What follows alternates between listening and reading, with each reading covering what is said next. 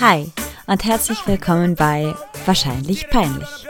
Ein Podcast, bei dem nichts und niemand verschont bleibt. Ein Mix aus Humor, Ernsthaftigkeit, aber auf jeden Fall der ganzen Wahrheit. Cool, dass du dabei bist und ganz viel Spaß bei dieser heutigen Folge. Hallo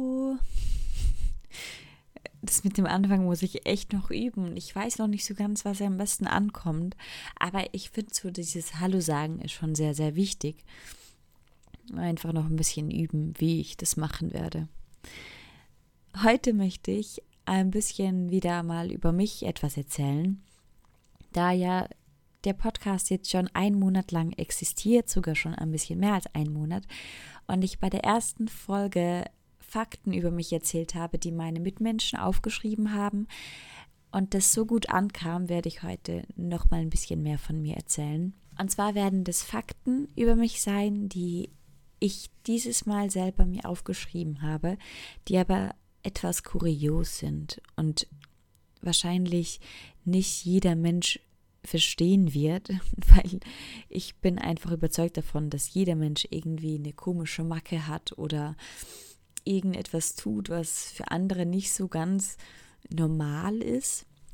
Und die werdet ihr jetzt heute von mir erfahren. Es sind natürlich nicht alle und wahrscheinlich werden mir danach, nachdem ich das aufgenommen habe, hier nochmal viel mehr einfallen.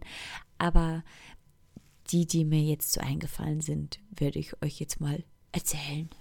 Wahrscheinlich wird es noch einen zweiten Teil geben, bei dem wieder meine Mitmenschen komische Fakten von mir aufschreiben werden oder eben besondere Angewohnheiten, die sie von mir kennen. Aber da das nicht so spontan entstehen kann, wie jetzt ein bisschen mehr Vorbereitung braucht, fange ich jetzt einfach mal mit mir selber an. Und zwar ist es ein besonderes Merkmal an mir, dass man erst bemerkt, wenn man mich persönlich sieht. Und gerade Menschen, die mich zum ersten Mal sehen, sprechen mich viel darauf an oder eben auch nicht, weil sie sich nicht getrauen. ähm, und zwar geht es um mein, würde ich, ich würde schon sagen, einziges Merkmal, das man auch von außen ansieht, was etwas anders ist als bei anderen Menschen. Und zwar geht es um meinen Daumen, denn ich habe Brachydactylie Typ D. Es hört sich ganz schlimm an, ist es aber im Endeffekt gar nicht, weil es ist einfach nur eine angeborene Fehlbildung von meinem Skelett im Daumen, ähm, das durch Vererbung entstanden ist. Und das Nagelbett sieht auch sehr, sehr breit aus. Ähm, aber ich habe jetzt deswegen überhaupt keine Einschränkungen oder Probleme. Als Kind, als ich das gemerkt habe und realisiert habe, hat es mich sehr, sehr stark gestört, weil ich halt wusste, dass das nicht normal ist. Und ich habe auch als Kind immer gesagt, meine erste Operation, die ich je machen werde, wird mein Daumen sein, weil der so hässlich ist. Und ich habe mich wirklich nicht gut gefühlt damit. Mein Selbstbewusstsein hat wirklich deswegen gelitten, würde ich heutzutage sagen.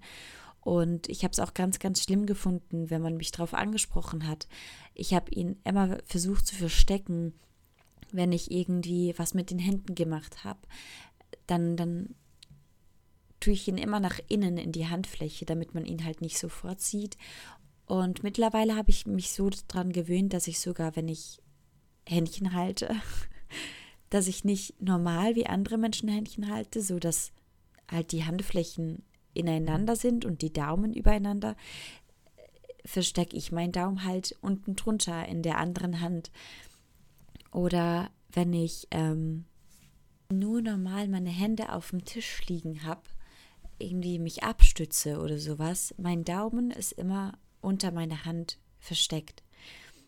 Auch wenn ich mittlerweile kein Problem mehr damit habe oder das mehr akzeptieren kann, habe ich mir das so angewöhnt, dass es echt einfach normal ist, dass man meistens meinen Daumen nicht sieht.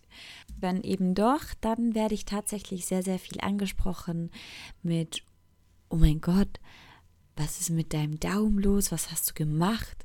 Was ist passiert? Einfach so Kommentare, wo man merkt, okay, es ist echt nichts Normales. Und vor allem in einer Situation habe ich es dann sehr, sehr früh gemerkt, dass es wirklich schwierig auch sein kann mit so einem Daumen. Und zwar im Nagelstudio.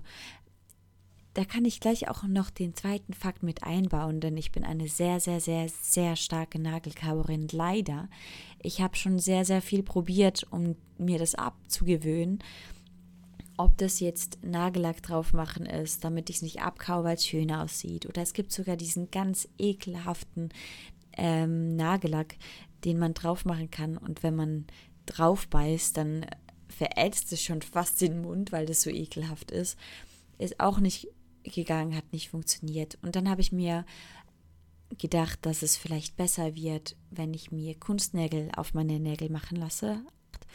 Und im Nagelstudio, als ich das erste Mal da drin saß, ich kann mich noch ganz genau erinnern, habe ich eben wie gewohnt auch, wie ich es überall mache, meinen Daumen versteckt gehabt. Sie hat die Nägel gemacht, einen nach dem anderen und irgendwann kam halt der Daumen ran.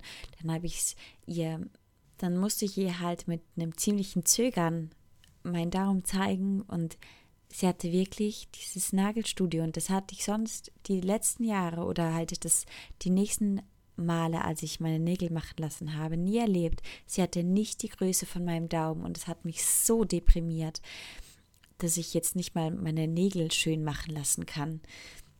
Wegen diesem blöden Daumen. Und Monate später habe ich mich dann nochmal getraut, bin dann aber in ein anderes Nagelstudio und die haben gesagt, ja, kein Problem, weil ich es dann angesprochen habe. Ja, und so bin ich dann wieder in dieses Nagel machen Game zum Glück reingerutscht, weil auch so konnte ich dann natürlich auch mein Nagelkauen etwas reduzieren. Obwohl es damit natürlich nicht viel besser wurde, aber weil das natürlich viel härter ist, kann da nicht viel passieren. Als ich dann aber meine Nägel noch mach, habe machen lassen, mein Deutsch ist auch richtig, richtig gut heute, hat man das dann gar nicht mehr so auffällig gesehen, weil der Nagel ja lang war und das hat den Daumen dann automatisch auch ein bisschen länger gemacht. Und dann wurde ich wirklich in dieser Zeit nicht mehr darauf angesprochen. Oder als ich das dann angesprochen habe, irgendwo, dass, dass das halt bei mir anders ist, hat man so gesagt, hä, das wäre mir jetzt nie aufgefallen. Und jetzt habe ich seit ein paar Monaten, fast ein Jahr, glaube ich, lasse ich mir meine Nägel nicht mehr machen und ich werde tatsächlich wieder ab und zu drauf angesprochen, was denn da nicht ganz stimmt mit diesem Däumchen, ne? Aber ja, wie gesagt, mittlerweile kann ich gut damit umgehen, ähm, weiß ich, was ich sagen kann, will, soll. Und mittlerweile sehe ich es einfach auch ein, dass es keinen Grund gibt, ihn umoperieren zu lassen, weil er einfach zu mir gehört und weil es mein Merkmal ist und weil es eine Besonderheit ist. Und jetzt kommen wir zu einer weiteren Besonderheit, die nicht wirklich positiv ist, die man mir nicht ansieht. Und darüber bin ich auch wirklich ehrlich gesagt froh. Und zwar habe ich dieses Thema in meiner ersten Folge, glaube ich, auch schon mal angesprochen. Und zwar bin ich ein absoluter Zahlen-Minus-Mensch. Sobald ich Zahlen sehe, höre oder schon, also sobald ich die kleinsten Summen zusammenrechnen muss, schaltet mein Gehirn ab. Es funktioniert einfach nicht mehr. Ich gucke dann nur noch so in die Leere und mein Gehirn ist aus. Und das, was die wenigsten wissen, oder wenn es überhaupt jemand weiß, ich weiß gar nicht. Ich glaube, das weiß so gut wie keiner ist. Und zwar, dass ich immer noch mit 23 Jahren mit meinen Fingern zähle. Es fällt niemandem auf, weil ich mittlerweile einfach rausgefunden habe, wie ich das sehr gut versteckt und unauffällig machen kann. Falls es dann doch die Situation gibt, dass ich irgendetwas zusammenrechnen muss oder zusammenzählen, wie auch immer. Aber ja, das ist so was, das ist mir äußerst unangenehm, aber doch habe ich mittlerweile meine Strategien gefunden, wie ich das, äh, ohne dass es jemand merkt, umsetzen kann und dann doch die ein oder anderen Rechenaufgaben lösen kann, wenn es auch nur um das Simpelste geht, wie eben auch schon angesprochen, den Sprit geht oder um Rechnungen oder um Punkte zusammenzählen, wenn man zusammen Spiele spielt. Wer kennt es nicht? Monopoly Oder Stadt, Land, Fluss und dann zählt man die Punkte am Schluss zusammen, um zu sehen, wer gewonnen hat und so weiter und so fort. Also wirklich, da ist der Taschenrechner wirklich mein Held und für mich die beste Erfindung ever. Aber was ganz witzig ist, und das ist auch gleich der nächste Fakt, ist, da geht es nämlich auch um Zahlen und zwar ist es eine ganz komische Art von mir, aber ich zähle Wörter von Sätzen zusammen, die ich höre. Wenn jemand mir irgendwas sagt, äh, mich auffordert, wie zum Beispiel, Julia, kannst du bitte noch einkaufen gehen? Hat jetzt schon lange jemand mehr zu mir gesagt, wahrscheinlich ich zu mir selber, weil ich wirklich noch mal einkaufen muss. Warum auch immer mir der Satz gerade eingefallen ist. Aber auf jeden Fall zähle ich dann diese Wörter von diesem Satz. Julia, kannst du bitte noch einkaufen gehen? Und das sind ja sieben Wörter und wenn ich das dann weiß am Schluss, dann, dann stellt es mich irgendwie viel mehr zufrieden. Natürlich wird es dann schwieriger, wenn jemand mir wirklich mehrere Sätze am Stück sagt oder mir irgendwas erzählt, aber selbst dann zähle ich noch die Wörter und versuche ein bisschen so mitzukommen. Ich weiß nicht, ob ich das mache, damit ich mir das besser einpräge oder dass ich besser zuhöre, aber ich mache es und ich weiß nicht warum. Und es ist komisch und ich habe das Gefühl, das ist nicht ganz normal und das macht sonst niemand. Ich habe gerade so ein bisschen den Gedanken, dass diese Folge hier wirklich peinlich wird und irgendwie von allen gerade noch am meisten zu meinem Kanal passt. Wahrscheinlich peinlich. Und ich gerade nicht so ganz sicher bin, wie gut es ist, dass ich euch so private Sachen erzähle. Aber egal. Jetzt ist es, wie es ist. Und damit mache ich gleich auch mal weiter und komme zum nächsten Fakt. Und zwar kann ich am besten einschlafen, wenn ich Stimmen im Hintergrund höre. Also nicht wenn direkt jemand mit mir spricht, sondern wenn ich zum Beispiel einen Film schaue oder Radio höre und liege aber dabei, also nicht im Auto oder so, auf keinen Fall. Mm, und ich glaube, das kommt davon, dass ich als Kind jeden Abend, und es hat keinen Abend gegeben, dass es keine Bibi Blocksberg oder Bibi und Tina Kassette gab, weil ich damals schon damit am besten einschlafen konnte. Und der lustige Fakt dabei ist, dass ich tatsächlich heutzutage ab und zu, nicht so regelmäßig wie früher, aber doch manchmal im YouTube auch mal gerne. Oh Gott. Oh, Baby Blocksberg eingebe. Einfach, weil ich weiß, dass mein Gehirn sofort abschaltet und am nächsten Tag, ich kann mich an nichts mehr erinnern, wie die ganze Folge eigentlich angefangen hat oder um was es überhaupt ging. Aber zudem kann ich einfach am allerbesten einschlafen. Mein Hirn ist auf die Bibi programmiert. Also wenn es ums Einschlafen geht, dass wir uns richtig verstehen. Aber ich glaube, das kommt nämlich auch davon, weil ich wirklich bis 14, 15 das immer gehört habe oder sehr, sehr, sehr regelmäßig und das halt echt nicht normal war, weil meine meisten Freundinnen, die das halt auch gehört haben, die mit 8, 9 damit aufgehört haben. Und ich bin irgendwie nicht davon losgekommen und mein Herz bis heute irgendwie nicht, beziehungsweise mein Kopf, der gleich einschläft, wenn er das vertraute Stimmchen von der Bibi hört.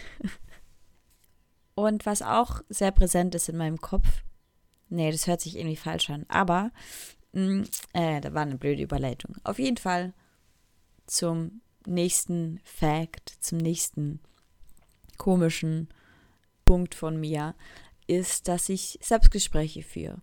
Wobei ich muss wirklich ehrlich sagen, ich weiß, dass ich nicht die Einzigste bin und ich weiß, dass es sehr, sehr, sehr viele da draußen gibt, die das genau auch machen, und ich finde einfach den Satz so cool, mit irgendjemand Schlauen muss man sich ja ab und zu auch unterhalten. Einfach so wahr. Ich finde, man kann laut, wenn man laut denkt oder einfach das laut ausspricht, was man vielleicht im Kopf hat, das nimmt man viel mehr wahr, oder? Nicht oder. Es geht mir halt mal mir so. So, wenn du Selbstgespräche führst, dann würde ich jetzt sehr, sehr gern wissen, warum. Aber bei mir ist es echt so, ich kann es viel besser reflektieren und äh, verstehen, was ich da eigentlich denke und ordnen vor allem, weil manchmal ist der Kopf doch so voll, da muss man einfach das, was man denkt, laut aussprechen und dann macht das alles meistens auch einiges mehr Sinn. Was absolut gar keinen Sinn macht, und da kommen wir schon zum nächsten Übergang, ist ähm, Körperteile knacksen lassen. Denn das mache ich sehr, sehr gerne und sehr, sehr oft und sehr, sehr viele Male am Tag. Und ich finde das so doof, weil jeder weiß doch, dass das ungesund ist, oder? Also, das hört man ja immer so. Ich weiß nicht genau, wie das jetzt stimmt oder wie schlimm das im Endeffekt ist, aber hört ihr das? Das waren zwei von zehn Finger und ich knack die in alle Richtungen. Ich lieb's, meinen ganzen Rücken durchzuknacksen. Das ist wirklich ein sehr, sehr befriedigendes Gefühl von mir, muss ich einfach mal ehrlich sagen. Oder mein Nacken. Da habe ich aber auch erst angefangen, irgendwie von einem Jahr, anderthalb. Keine Ahnung, wie ich dazu kam, weil früher fand ich das immer total eklig, wenn, wenn irgendwelche Leute so von links nach rechts zu ihren Kopf geschwenkt haben und dann hat es geknackt. Oder so den Kopf auf die Seite gebeugt haben und so dann den Hals knacksen haben lassen. Das ist äh, eigentlich nichts Schönes. Aber es ist irgendwie so ein kleiner Zwang geworden von mir. Und gerade beim Rücken muss ich auch dazu sagen, spüre ich das manchmal, wenn ich ein bisschen verklemmt bin und das dann knacksen lasse und ich spüre das, dass das dann die Lösung war, dann habe ich immer das Gefühl, das ist doch bei den anderen Körperteilen auch so. Was natürlich dann nicht stimmt, vor allem nicht bei den Fingern. Wieso muss man denn die Finger knacksen lassen, um Gottes Willen? Die sind ja eh in der Bewegung und da gibt es keinen Grund, die zu entspannen, so gesagt. Außer man nimmt eine Handmassage, aber das ist da ja alles hoffentlich in einem professionellen Rahmen und der Masseur oder die Masseurin weiß, was sie da tut. Und man selber weiß es ja meistens nicht, warum man jetzt da jetzt schon wieder am Knacksen ist. Und darum hören wir jetzt auf mit diesem Thema, weil ich ja eh keine Lösung finde. Wobei für das nächste Thema finde ich auch keine Lösung. Denn ich habe Angst vor Brücken. Und es ist egal, wie lang oder groß oder dick diese Brücke ist, über die man drüber läuft. Ich hasse Brücken so sehr. Ich glaube, ich habe, ich weiß nicht, ob es das gibt, aber ich nenne es Brückenphobie. Sobald ich auf einer Brücke bin, weil ich halt einfach meistens keine andere Wahl habe, als drüber zu laufen, um auf die andere Seite zu kommen, ich renne förmlich über diese Brücke. Nein, nicht ganz rennen, aber ich laufe sehr, sehr schnell plötzlich. Das passiert ganz automatisch. Also ich steuere das auch gar nicht, aber sobald ich auf einer Brücke bin, laufe ich einfach in einem sehr, sehr schnellen Tempo drüber. Und wenn jemand vor mir läuft, dann versuche ich zu überholen oder sage, Entschuldigung, darf ich schnell vorbei. Einfach, weil ich das Gefühl nicht mag, auf Brücken zu stehen. Ich habe keine Ahnung, woher das kommt und darum sage ich auch, dass ich keine Lösung dafür habe, weil ich war schon natürlich auf sehr, sehr vielen Brücken und es ist mir auch noch nie irgendwas passiert auf einer Brücke, dass ich runtergefallen bin oder dass eine Brücke zusammengebrochen bin. Es gibt keinen Grund dafür. Und doch ist es so und das ist sehr merkwürdig. Sogar auch wenn ich in meinem Auto sitze und über Brücken fahren muss und dann irgendwie im Schau stehe, das ist ganz schlimm für mich. Oder halt, wenn es eine sehr, sehr lange Brücke ist, weil es irgendwie übers Meer also zum Beispiel in Italien gibt es ja sehr viele Brücken, über die man fahren muss. Das ist ganz schlimm für mich. Da bekomme ich wirklich so ein inneres Zittern und ein bisschen Gänsehaut und einfach eine leichte, aber wirklich nur eine ganz leichte Panik in mir, weil ich von dieser Brücke runter will und einfach nur auf der anderen Seite ankommen möchte, um wieder auf festem Boden zu stehen. Und doch ist es ganz komisch, weil Hängebrücken mich reizen, weil ich da wieder das Gefühl habe, wie es auch bei meiner Höhenangst ist, dass ich durch etwas, was damit zu tun hat, so meine Angst verlieren kann. Wegen der Höhenangst habe ich mir gewünscht, dass ich irgendwann mal Tandem springen gehe und das habe ich dann auch geschenkt bekommen. Vor zwei Jahren habe ich gemacht und ich habe es nicht verloren, aber war umso stolzer, als ich es einfach geschafft habe aus dem Flug Flugzeug von zweieinhalbtausend Metern runterzuspringen. Und da habe ich auch das Gefühl mit den Brücken, dass ich einfach mal über so eine richtig krasse, dünne, unstabile Brücke laufen müsste, um meine Angst zu verlieren. Das ganz normale Autobrücken vor allem oder die kleinsten Brücken, die über nur über Bäche führen, voll okay sind und nichts passieren kann. So, und jetzt kommen wir zum letzten komischen Fakt von mir für heute. Wie gesagt, es wird wahrscheinlich einen zweiten Teil davon geben, aber damit es spannend bleibt und ich hier nicht alles verrate, höre ich jetzt mit dem letzten Fakt auf und zwar damit, dass ich euch erzähle, dass ich die Farbe Rot hasse. Und ich habe das gerade nicht zu übertrieben ähm, ausgedrückt, betont, denn alles, was rot ist, also wir sprechen von dem Rot mh, hm, wie von einer Erdbeere oder was gibt es noch? Ah ja, eine Tomate. Ups.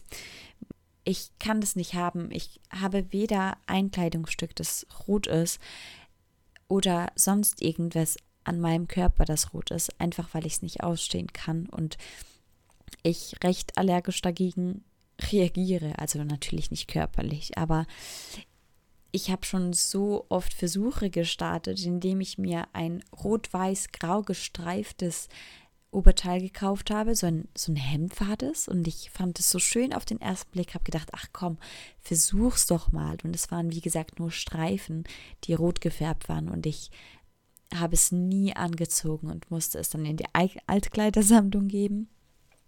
Oder Lippenstift. Ich habe roten Lippenstift tatsächlich, aber ich kann den mir nicht drauf tun, weil ich einfach das Gefühl habe, dass er mir überhaupt nicht steht, wie auch rote Ohrringe. Ich besitze rote Ohrringe, ziehe sie aber nie an, weil ich einfach das Gefühl habe, dass das an mir total kacke aussieht.